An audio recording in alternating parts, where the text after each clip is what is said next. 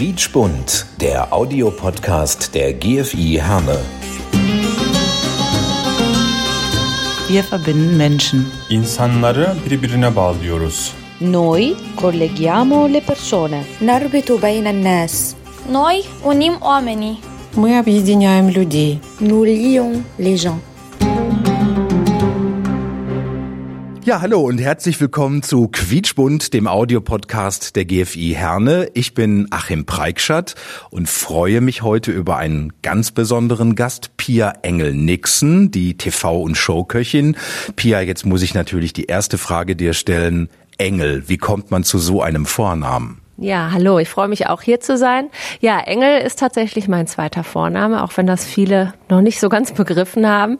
Aber ähm, den hat meine Mama mir gegeben und äh, die hat Engel gesammelt. Die war so ein bisschen spirituell unterwegs und ja, ich war ihr erstes Engelchen. Und ähm, ich sollte eigentlich im Mai geboren werden, bin dann aber zu früh gekommen.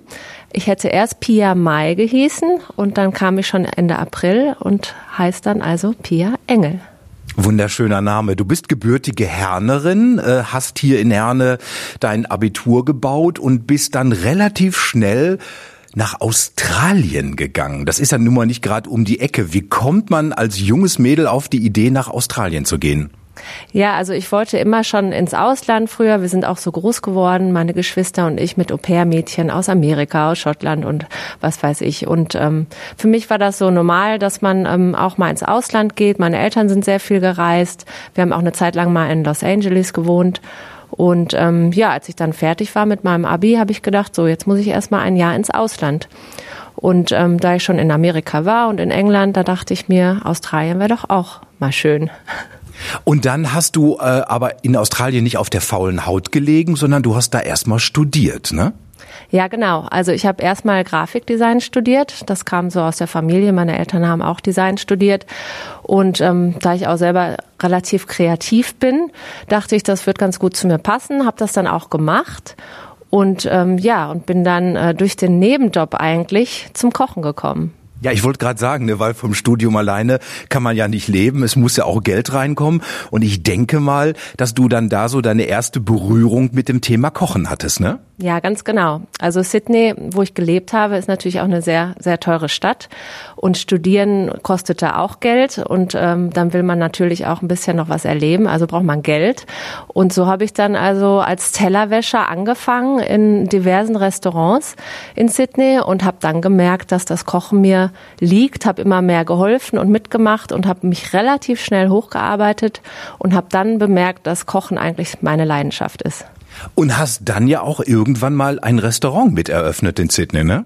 Ja, ganz genau. Ähm, mit einem Kollegen ähm, habe ich ein Restaurant eröffnet. Ähm, 2009 war das. Also das war ziemlich am Ende meiner Zeit in Australien. Und ähm, ja, das war eine ganz, ganz tolle Erfahrung für mich, selbst mal sowas ähm, auf die Beine zu stellen. Und ähm, hat sehr viel Spaß gemacht, aber ist auch sehr, sehr anstrengend gewesen. Australische Küche kann ich mir jetzt so gar nichts drunter vorstellen. Was wird in Australien so gegessen? Was gibt's da auch so ein Nationalgericht? Also australische Küche, so ganz typisch könnte man jetzt sagen, ist vielleicht so die Küche, die die Aborigines machen. Ja, also sehr, sehr einfach gehalten, viel so Eintöpfe, also alles, was man so in einem Topf auch auf dem Feuer kochen kann. Das ist so das Urtypische. Aber ansonsten ist Sydney natürlich eine, eine Weltstadt, wo auch sehr viele Leute aus allen Ländern äh, leben mittlerweile. Und von daher bekommt man da wirklich alles, alles sehr authentisch. Also ob es jetzt deutsche Küche ist, afrikanische Küche, englische Küche. Und ähm, aber das, das Schöne daran ist, dass das alles irgendwie auch gemischt wird. Das heißt, ähm, das nennt man ja so ein bisschen Crossover-Küche. Ne? Also es, es gibt dann vielleicht ein italienisches Gericht, was dann so ein bisschen asiatisch angehaucht ist. Und natürlich ganz typisch auch die englische Küche, weil natürlich die ersten Einsiedler aus England kamen damals. Und von daher findet man da, wenn man dort frühstücken geht, zum Beispiel auch Bacon and Eggs, ne? also Baked Beans und solche Sachen. Und wie ist das mit den Menschen in Australien? Unterscheiden die sich hier von Deutschen beispielsweise? Sind die anders drauf?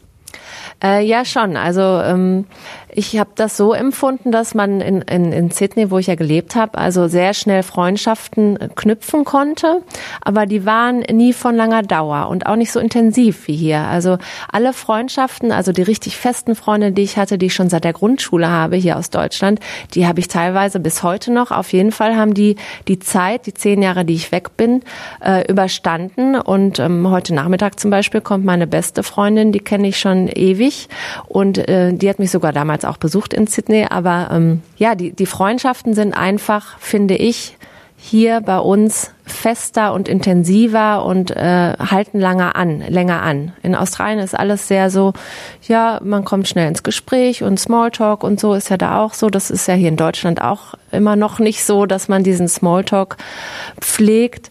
Ähm, aber dafür ist man auch schnell aus den Augen, aus dem Sinn. Nur sagt man ja, die Deutschen sind besonders fleißig, besonders auf Korrektheit bemüht. Manche sagen, es nennen es auch spießig. Wie sind die Australier? Sind die cooler drauf? So mehr so, äh, ach ja, wird schon werden? Oder wie habe ich mir das vorzustellen? Ja, das ist äh, lustig, weil ich sage immer, also die Australier haben die Arbeit nicht erfunden. ähm, also es war wirklich so, wie ich das empfunden habe, ähm, dass in Australien, ich sage jetzt mal so, ab, ab Mittag, Nachmittags, Freitags äh, waren die ganzen Office-Leute, also in ihren Anzügen dann schon in den Kneipen und haben das dann so als Business Lunch abgestempelt. Und ähm, ich als Deutsche, ich wurde dort überall mit Kusshand genommen. Ähm, natürlich war ich auch fleißig und pünktlich, aber so ist auch das Bild ähm, der Deutschen. Also, dass sie sehr fleißig sind, pünktlich sind, ordentlich sind und auch vertrauenswürdig. Und ähm, ich glaube, da ist auch was dran. Du hast gerade gesagt, ja, Sydney ist eine Weltmetropole und äh, ich war noch nie in Sydney, aber äh, ich stelle mir das ja, ich habe es im Fernsehen gesehen, das ist ja wirklich eine Megastadt, äh, aber drumherum dann natürlich auch äh, Wasser, Surfer. Ich stelle mir vor, Sydney, da ist immer blauer Himmel, immer Sonne, immer warm. Die Menschen sind alle gut drauf und sind alle mega gechillt. Ist das so? Ähm, ja, das ist tatsächlich ein bisschen so. Also ähm, natürlich ist das Wetter da meistens wirklich schön, manchmal natürlich auch zu heiß, aber es ist überwiegend freundlich. Ähm, es ist, also Sydney zumindest, ist auch voller Touristen natürlich. Ähm, deswegen sind die meisten Leute auch immer gut gelaunt und laufen mit einem Lächeln durch die Gegend.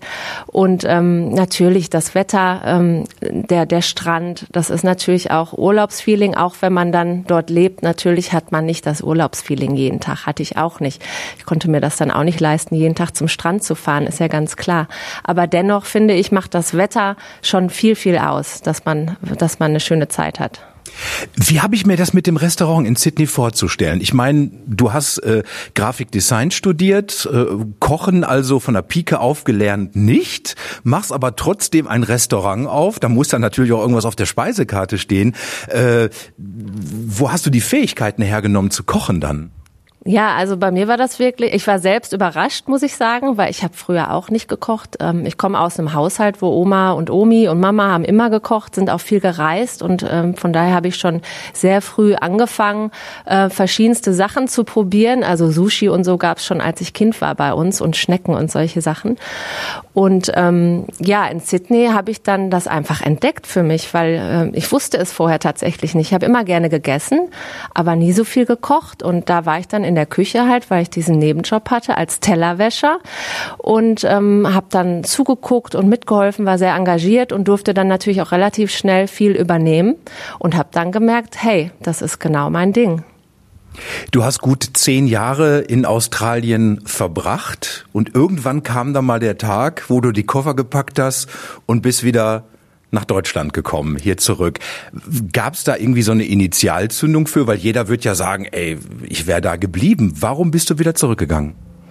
Also der, der einfache Grund war einfach, ich hatte Heimweh. Ähm, Punkt aus. Also ich war zehn Jahre da und ich habe natürlich auch äh, im ersten Jahr gedacht, gut, es wird nur ein Jahr. Dann habe ich das verlängert weil es mir gut gefallen hat und ich da ja auch einen Job hatte und studiert habe und mir ging es ja dort gut. Aber ich hatte immer Heimweh. Meine ganze Familie kommt ja aus dem Ruhrgebiet und ähm, ich habe dann irgendwann gesagt, nee, es wird jetzt mal wieder Zeit, nach Hause zu kommen. Wobei ich wirklich am Anfang gedacht habe, ich bleib da für immer. Ich habe ja dort auch geheiratet, daher kommt ja mein Nachname, Nixon. Ähm, aber dennoch, äh, die Heimat ist die Heimat und wenn man irgendwann merkt, dass so die Oma verstirbt und der Opa und viele gehen und man bekommt das nicht so mit, dann zieht es einen doch wieder nach Hause. Was wenn du das mal in Worte kleiden müsstest, was ist zu Hause für dich? Was ist Heimat? Was macht das für dich aus? Ja, also Heimat ist für mich eigentlich genau der, der Ort, wo man sich zu Hause fühlt, also wo man sich wohlfühlt, wo man seine Kindheitserinnerungen auch hat. Ich weiß, als ich in Sydney war, habe ich ganz oft auf Google Earth äh, Herne äh, gegoogelt und habe geguckt, wo ich früher gespielt habe hier in Herne und so, ne? Einfach ähm, um dieses Gefühl wieder zu kriegen und ähm, diese Erinnerung wieder hochleben äh, zu lassen und das ist einfach, wo die Wurzeln sind. Und ich glaube, das ist bestimmt bei jedem so, dass man die Wurzeln irgendwo hat. Und auch wenn Herne jetzt nicht Sydney ist und auch vielleicht weit entfernt davon, ist es trotzdem meine Heimat und wunderschön für mich. Es gibt schöne Ecken hier und ich liebe die Industrie und ich fühle mich hier einfach zu Hause. Du hast dann also irgendwann wieder Sydney gegen Herne eingetauscht, warst dann wieder hier in dieser Stadt und ähm, ja, dann musste es ja auch irgendwie weitergehen. Äh, bist du dann beim Kochen geblieben? War für dich klar, dass du daraus irgendwas machst? Also ich habe tatsächlich gedacht, ich könnte jetzt noch mal neu neu äh, durchstarten, weil ich dachte, es ist ein neuer Anfang. Natürlich äh, war es naheliegend, dass ich in der Kochszene bleibe, weil das konnte ich jetzt nun mal am besten. Äh, Grafikdesign bis dahin war ich schon zu sehr daraus und habe auch für mich gemerkt, dass ich nicht keinen Office-Job haben möchte, also nicht am Bürostuhl äh, kleben möchte. Und ähm, ja, dann habe ich in, in Deutschland erstmal wieder mich umgeschaut hier im Kreis, habe geguckt, was machen die Restaurants, wie ist die Szene hier, was gibt es an Essen, was ist gerade in. Ähm, aber ich hatte auch kurz die Idee, vielleicht mal äh, doch vielleicht in Richtung Floristik zu gehen, weil ich das auch immer gerne mochte. Von daher war damals alles offen und ähm, ja, bin dann trotzdem zum Kochen gekommen, weil ich eine Annonce gelesen hatte, ähm, die mich sehr interessiert hat und das war ähm, für eine Kochschule in Herten. Und dann dachte ich, ui, Kochschule, das kennst du noch nicht. Vielleicht ist das ja was. Und ja, das war es dann auch. Ähm, aber du als Dozentin in der Kochschule, denke ich, ne? Ja, genau. Also zuerst nicht. Zuerst haben die einfach jemand gesucht, der, ähm, der da helfen sollte. Und dann bin ich aber relativ schnell, ähm, habe mich da eingefunden und habe gesagt, hey, super, äh, die Leute kommen hier, wollen einen schönen Abend haben, den sie natürlich auch haben. Es wird gekocht, es wird Wein getrunken, es wird Spaß gehabt. Und ähm, ja, und dann dachte ich, hey, das ist ja, das ist ja ein super Konzept. Äh, die Leute bezahlen Geld und kochen auch noch selber so ungefähr und man hat einen super tollen Abend. Man kann sehr kreativ arbeiten, man hat diesen Druck nicht, den man in der Küche sonst hat. Und ähm, ja, ist eigentlich, habe ich gedacht, das ist genau mein Ding. Und Konzept, äh, ein solches hast du dann ja auch entwickelt. Also Kochen nicht nur für den Magen, sondern Kochen auch als Erlebnis, als visuelles Erlebnis. Deswegen ja auch TV- und Showköchin. Äh, was ist eine Showköchin? Ja, also ich, das hat sich ja dann alles so ein bisschen weiterentwickelt. Damals ähm, habe ich für die Firma Miele viel gemacht und die haben uns dann auch reingebracht in den Deutschen Fernsehpreis zum Beispiel. Äh, da haben wir gekocht in der Aftershow-Party und diverse andere große Events, äh, wo man dann auch öfter mal vor der Kamera war. Erstmal nur für ein Interview vielleicht, aber dann kam es mehr und mehr.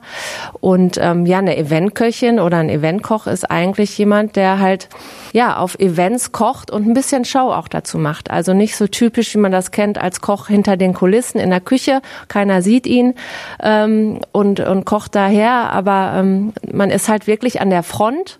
Manchmal ist es auch mehr Show als Kochen äh, und man muss halt auch so ein bisschen, ja, einfach ein bisschen Schauspieler auch sein, ne?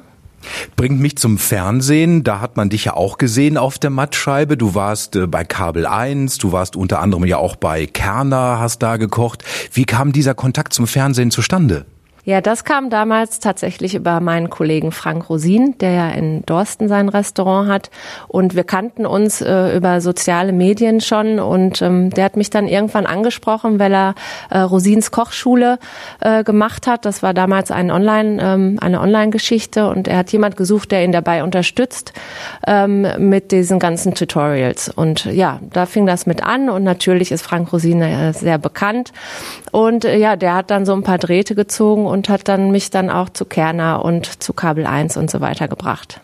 Was war das für dich für eine Erfahrung, vor der Kamera zu stehen im Rampenlicht und alle können dich sehen?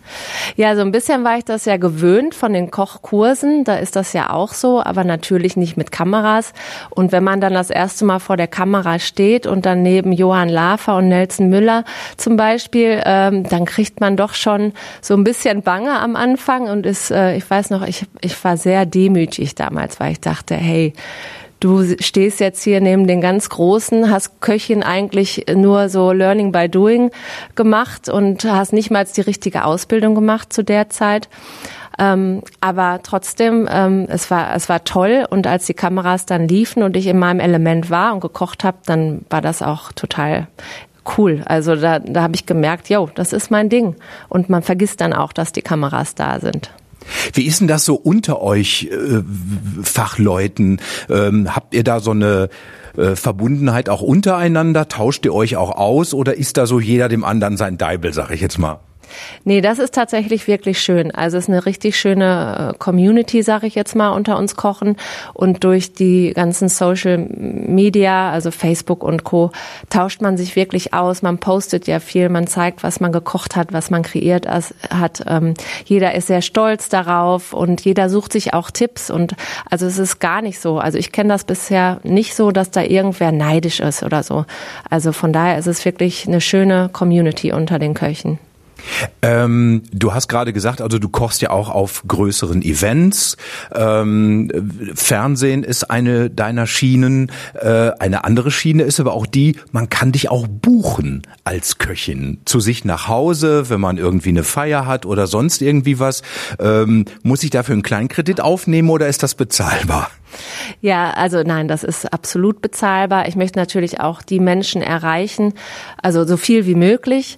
Und äh, wäre ich jetzt zu teuer, dann wird das gar nicht funktionieren. Und ähm, also der Preis ist da wirklich okay. Ähm, da haben alle Spaß, sage ich jetzt so. Und das ist für mich auch immer ganz wichtig, weil ich denke, wenn man sehr hohe Preise ansetzt, klar, wenn man jetzt sehr bekannt ist wie ein Frank Rosin oder ein Nelson Müller, klar haben die andere Preise, weil die einfach auch bekannter sind und so viel gebucht sind, dass die das auch so machen müssen. Aber ähm, für mich ist es ganz wichtig, dass ich ähm, wirklich auch bodenständig bleibe und auch ähm, gerade hier auch in Herne oder im Umkreis die Leute erreichen kann. Und ich sag mir dann, ich werde dann lieber öfter gebucht ähm, und habe davon eigentlich viel, viel mehr, weil die Leute immer zufrieden sind und das weitererzählen und sagen, hey, die Pia war bei uns, das war total witzig und wir hatten Spaß, wir haben was gelernt und mich dann öfter mal buchen. Da habe ich mehr von. Jetzt Praktisches Beispiel. Nehmen wir mal an, ich hätte jetzt in 14 Tagen Geburtstag, wir hätten kein Corona und ich lade mir ein paar Leute zu mir nach Hause ein und wir sind, ich sage jetzt einfach mal so zehn Leute. Und jetzt möchte ich gerne, dass die natürlich auch schön was zu essen bekommen. Jetzt rufe ich dich an und sag, Mensch, Pia, du, in 14 Tagen sitze ich da mit zehn Leuten bei mir zu Hause. Äh, ich habe gar keinen Plan, was man da kochen, was man da vorsetzen kann. Wie gehst du dann vor? Berätst du mich auch oder wie habe ich mir das vorzustellen? Ja, genau. Also ich gehe da sehr individuell drauf ein. Ähm, also man kann das Ganze natürlich so machen, dass ich ähm, die Gäste dann bekoche. Man kann das Ganze aber auch gestalten ähm, als Kochkurs, also dass alle auch mitmachen, je nachdem, wie es so gewünscht ist. Mm, es geht auch in Richtung Grillen. Ne? Wenn die Saison jetzt wieder anfängt, kann man natürlich auch alles auf dem Grill draußen machen. Ja, also ich mache dann Vorschläge für ein Menü und ähm, gucke natürlich schon, dass das vielseitig aufgebaut ist mit bisschen Fleisch, bisschen Fisch, dass so für jeden was dabei ist. Meistens ist im Dessert auch Schokolade, weil das liebt ja jeder. Äh, und dann schicke ich das raus und ähm, dann sage ich natürlich, natürlich, ich bin flexibel, sagt mir doch, was ihr mögt oder ob euch irgendwas nicht gefällt, dann kann ich das nochmal abändern. Und natürlich, was ich auch immer wissen muss, ist, ob da jemand dann dabei ist, der vegetarisch ist oder der kein Fleisch, also kein Schweinefleisch isst oder was auch immer. Und ähm, das wird vorher alles abgesprochen und das geht eigentlich immer relativ schnell. Die meisten sind zufrieden mit dem ersten Menü, weil das auch immer sehr gut sich schon äh, liest. Und ähm, ja, und dann brauche ich eigentlich nur an dem Tag des Events eine Küche oder ein paar Grills oder auch ein Grill, je nachdem und bringe eigentlich alles andere mit, also Lebensmittel. Ähm, ich bringe auch Töpfe mit, aber meistens haben die Leute das ja auch zu Hause. Ähm, ich bringe auch Teller mit, sehr schöne Teller, so dass man dann auch mal von anderem Geschirr essen kann, wie in einem Restaurant. Das wirkt ja dann auch noch mal schöner. Äh, das wird alles schön angerichtet und ähm, ja, wenn jemand sagt, ich möchte noch eine Weinbegleitung und sowas, das mache ich alles. Also es ist wirklich sehr individuell bist du dann nicht irgendwann mal der eigentliche Mittelpunkt der Feier? Weil ich stelle mir vor, wenn ich jetzt Geburtstag hätte und du wärst bei mir zu Hause und würdest für mich und meine Gäste kochen, dann würde ich sagen, Pia, komm, setz dich zu uns und wie geht's dir und erzähl mal aus deinem Leben. Wirst du dann nicht manchmal der Mittelpunkt auch des Ganzen? Ja, klar, das ist schon so ein bisschen so, aber meistens ist das ja auch gewollt. Ne? Die Leute sagen ja auch, hey, zu meinem Geburtstag kommt die Pia. So im Kreis ist man ja auch schon so bekannt. Und ähm, das ist dann eigentlich immer ziemlich positiv, ja. Du hast das Grillen gerade angesprochen. Das ist auch ein, ein, ein Schwerpunktgebiet von dir, wo du dich darauf spezialisiert hast, äh, nicht nur ein Stück Fleisch auf dem Grill draufzulegen, sondern natürlich auch Grillsoßen. Wie ist es dazu gekommen?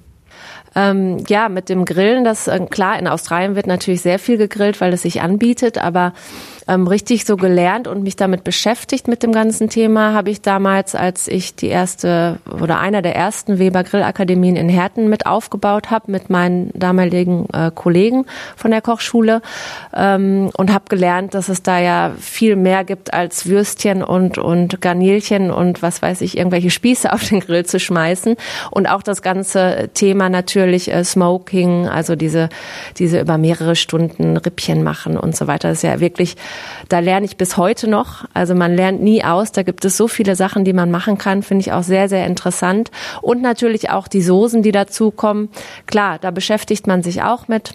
Und ähm, ja, da gibt's eigentlich, also bis heute für mich, ist, ich lerne jeden Tag dazu, ich kaufe mir jede Woche irgendwelche Bücher und recherchiere im Internet, weil es einfach so viel gibt und so viele neue Sachen immer auf den Markt kommen und neue Ideen. Ähm, Natürlich kann man das Rad nicht immer neu erfinden, aber dennoch ähm, ist das ganze Thema Kochen und Grillen und Essen ein Thema, das nie langweilig wird. Man merkt schon, also da passiert eine ganze Menge in deinem beruflichen Leben auch. Du bist sehr kreativ, hast sehr viele Ideen. Es gab aber trotzdem auch mal hier äh, in deiner Heimat die Phase, wo du noch mal ein Restaurant hattest, ne? Ja, ganz genau. Ähm, da muss ich auch sagen, bin ich zugekommen durch den Frank Rosin. Also man hört schon, der hat, äh, äh, hat mich sehr inspiriert und hat mich auch ein Stück weit wirklich weitergebracht. Bin ich auch sehr dankbar. Der Frank hat damals in der Zeit 2016, wo ich mit ihm Rosins Kochschule gedreht habe, gesagt, hier ähm, der Golfclub Hausleite in Gelsenkirchen, wo er auch damals Golf gespielt hat, die suchen einen neuen Pächter, hättest du nicht Lust? Und ja, ich bin ja immer relativ spontan und da dachte, ach ja, eine neue Herausforderung, warum nicht? War auch ein äh, wirklich schönes äh, Anwesen da, hat mir super gefallen. Und habe ich gesagt, jo, das machst du jetzt, warum nicht? Also was im, im schlimmsten Fall, wenn es nicht klappt, dann gibst es halt wieder auf. Und ähm, so habe ich das dann auch gemacht und hatte das zweieinhalb Jahre. Und das war eine sehr lehrreiche Zeit. Ähm, aber ich bin jetzt auch froh, dass ich das nicht mehr an der Backe habe. Wobei man, man, man, man könnte ja jetzt sagen, für eine Köchin oder für einen Koch muss es doch eigentlich das Größte sein. Man hat ein eigenes Restaurant, da kommen Gäste, viele Stammgäste, man kann sich austoben auf der Speisekarte, man kann die bewirten. Äh, das, da müsste das Herz eigentlich höher schlagen. Ja, das äh, klar, aber es kommt immer drauf an, was das für eine Gastronomie auch ist. Ähm, Clubgastronomie ist schon mal was ganz anderes als eine normale Gastronomie. Man hat da nicht ganz so viel Freiheiten ähm, und muss sich da auch dem Club natürlich anpassen, was natürlich auch viele Vorteile bringt. Aber ähm, ich hatte dann auch zu Höchstzeiten so 20 Angestellte und wenn man sich vorstellt, sowas dann am Laufen zu halten, war es dann leider am Ende so, dass ich selber gar nicht mehr viel in der Küche war. Ich hatte auch einen Chefkoch dort und habe mich eigentlich dann um alles andere mitgekümmert und auch ähm, klar auch Menüentwicklung. Aber es war für mich nicht mehr so kreativ und ähm, es war am Ende dann auch klar, man ist dann als Chefin, dann wenn wieder die Servicekraft krank ist, dann muss man selber nach vorne. Ne? Und ähm, hinterher habe ich gedacht, das ist nicht das, was ich möchte. Und es ist natürlich auch mit sehr viel ähm, Arbeitsaufwand, sehr viel Zeit, sehr viel Stress ähm, verbunden. Ja, und dann kam natürlich auch äh, 2018 habe ich ja Nachwuchs bekommen und dann ab da hat sich natürlich sowieso alles geändert. Kannst du eigentlich noch völlig unbedarft essen gehen oder bist du viel zu kritisch? Also ich bin äh, natürlich kritisch, wenn es angebracht ist. Also ich gehe sehr gerne auch mal in die Sternegastronomie, aber sehr, sehr selten, weil es natürlich auch für mich ist es ziemlich teuer, wenn man sich da einen schönen Abend machen möchte mit Wein und dann vielleicht noch mit dem Taxi nach Hause fahren. Da habe ich dann natürlich auch hohe Ansprüche, ist ja ganz klar. Und da gucke ich dann auch ganz genau, da bin ich kritisch. Aber wenn ich jetzt mal irgendwo zum Italiener gehe, eine Pizza esse ähm, und äh, dann vielleicht meine 15, 20 Euro bezahle für so einen Abend, dann ist das alles okay. Also da bin ich dann nicht kritisch. Ne? Also da bin ich dann auch froh, dass es einfach bodenständige Küche ist. Und äh, klar, ich finde Küche trotzdem, die muss gut gemacht sein, egal ob es jetzt Hausmannskost ist oder eine Pizza ähm, wenn ich jetzt irgendwo hingehe und ähm, mein Hähnchenfilet ist noch roh innen drin oder so, ne, da, da sage ich dann auch was, ne, weil das einfach äh, gefährlich auch ist. Aber ansonsten, also sage ich was, wenn es angebracht ist, äh, wenn es wirklich, wenn irgendwas ganz schief gelaufen ist. Aber ansonsten bin ich da nicht so kritisch. Und ich gehe gerne essen. Man hat ja schon gemerkt, Kochen ist eine Profession, äh, das kann man lernen, das ist ein Fulltime-Job, äh, da muss man sich manchmal Ideen machen, da muss man kreativ sein und so weiter. Für, für uns alle ist es einfach so, der Magen knurrt und wir möchten was auf dem Teller haben. Dann sind wir beim Stichwort Low-Budget-Küche. Kann das funktionieren? Kann ich mir auch mit relativ wenig Geld ein vernünftiges Menü selber machen, mich gut ernähren? Ja, auf jeden Fall. Also auch seit Corona muss ich auch sagen, müssen wir auch drauf achten. Auf unser Geld ist ganz klar. Bei mir sind auch die Aufträge, weggef äh, Aufträge weggefallen. Ähm, und ich habe mir das so zur Aufgabe auch gemacht, äh, für zu Hause mit 100 Euro in der Woche auszukommen. Äh, wir sind zu viert und meine Kleinen essen mittlerweile auch wie Erwachsene. Und ähm, das funktioniert gut und da darf auch mal dann eine Flasche Wein dabei sein. Also das geht schon, wenn man darauf achtet, dass man saisonal kauft. Ähm, dass man ähm, vielleicht auch mal zum Markt geht oder zum Bauernhof. Ne? Da bekommt man dann eine, einen Sack Kartoffeln für wirklich wenig Geld und die schmecken dann auch noch richtig gut. Ähm, wir verzichten ähm, ziemlich viel auch auf Fleisch. Also wir essen vielleicht einmal die Woche Fleisch und dann besorge ich aber was Gutes. Das hat halt auch seinen Preis. Ähm, aber wenn man das so ein bisschen einhält, also saisonal kocht und auch ein bisschen eher vegetarisch, dann klappt das ganz gut. Ähm wir haben ja ganz viele unterschiedliche Menschen aus unterschiedlichen Kulturkreisen auch, die nicht nur hier in dieser Stadt leben. So viele von denen backen selber Brot, kaufen kein fertiges Brot. Ähm, andere sagen, bei mir kommen nur frische Sachen auf den Tisch. Es gibt diese typischen kleinen Gemüseläden und so weiter. Merkst du oder bemerkst du so eine Veränderung äh, unter den Menschen, was das Thema Einkaufen und Ernähren anbelangt? Gibt es da Unterschiede? Ja, ich glaube schon, dass das Bewusstsein einfach größer ist. Ähm, auch durch die, durch die ganzen Kochshows, die es ja seit Jahren jetzt schon gibt. Ne? Also Kochen ist ja auch mittlerweile Unterhaltung geworden. Ähm, die Leute beschäftigen sich damit. Ähm, und ähm, ja, ich glaube schon, dass die Leute mehr gucken. Es gibt auch immer mehr Informationen darüber. Ne? Also das ist ja auch ganz klar. Und die Leute ähm, lernen einfach auch mehr über, über gutes Fleisch. Wo kriege ich gutes Fleisch? Worauf muss ich achten? Und so weiter. Von daher, ähm, ja, hat sich das Bewusstsein einfach ähm, vergrößert. Wir hoffen natürlich alle, dass Corona vorbei ist, weil alle äh, irgendwie darunter leiden natürlich. Ähm, das wird bei dir nicht viel anders sein. Ne? Irgendwelche Events, die finden ja jetzt eher weniger statt oder auch dieses Kochen zum Beispiel im privaten Bereich und so. Was sind deine Pläne für die Zukunft? Was hast du noch im Hinterstübchen, auch was Fernsehen beispielsweise anbelangt? Ja, also ähm, im Moment ist es wirklich bitter ähm, für uns alle, glaube ich. Und ähm, klar, das ein oder andere kleine Event äh, kommt noch. Ähm, ich nehme im Moment auch alles mit, auch wenn ich nur für zwei Leute zu Hause koche, wenn es Corona nicht anders zulässt, finde ich, das hält mich äh, am Leben und das macht mich glücklich. Ähm, und ähm, für die Zukunft, sobald es wieder geht, äh, wünsche ich mir natürlich viel mehr davon. Wieder äh, vielleicht im Sommer Grillpartys, ähm, Geburtstage, Einweihungspartys, Hochzeiten und solche Sachen. Also das mache ich ja alles ähm, Richtung Fernsehen natürlich auch. Da bin ich jetzt auch ähm, etwas aktiver, aber da kann ich jetzt noch nichts Genaues zu sagen. Auch im Fernsehen ist es gerade alles sehr schleppend. Also es ist leider wirklich so, man kann so viel gerade nicht planen, aber es sind viele Ideen in meinem Kopf. Wir freuen uns, von dir zu sehen, zu hören und auch zu lesen und zu sehen in den sozialen Netzwerken. Du bist ja überall vertreten. Pia Engel-Nixon, herzlichen Dank und auf ein nächstes Mal. Ja, danke auch und bleib gesund. Du auch, Dankeschön. Das war diese Folge von Quietschbunt, der Audiopodcast der GFI Herne. Ich bin Achim Preikschat. Bis zum nächsten Mal. Tschüss. Quietschbunt, der Audiopodcast der GFI Herne. Wir verbinden Menschen. İnsanları birbirine bağlıyoruz. Noi colleghiamo le persone. نربط بين الناس Noi unim oamenii. Мы объединяем людей. Nous lions les gens.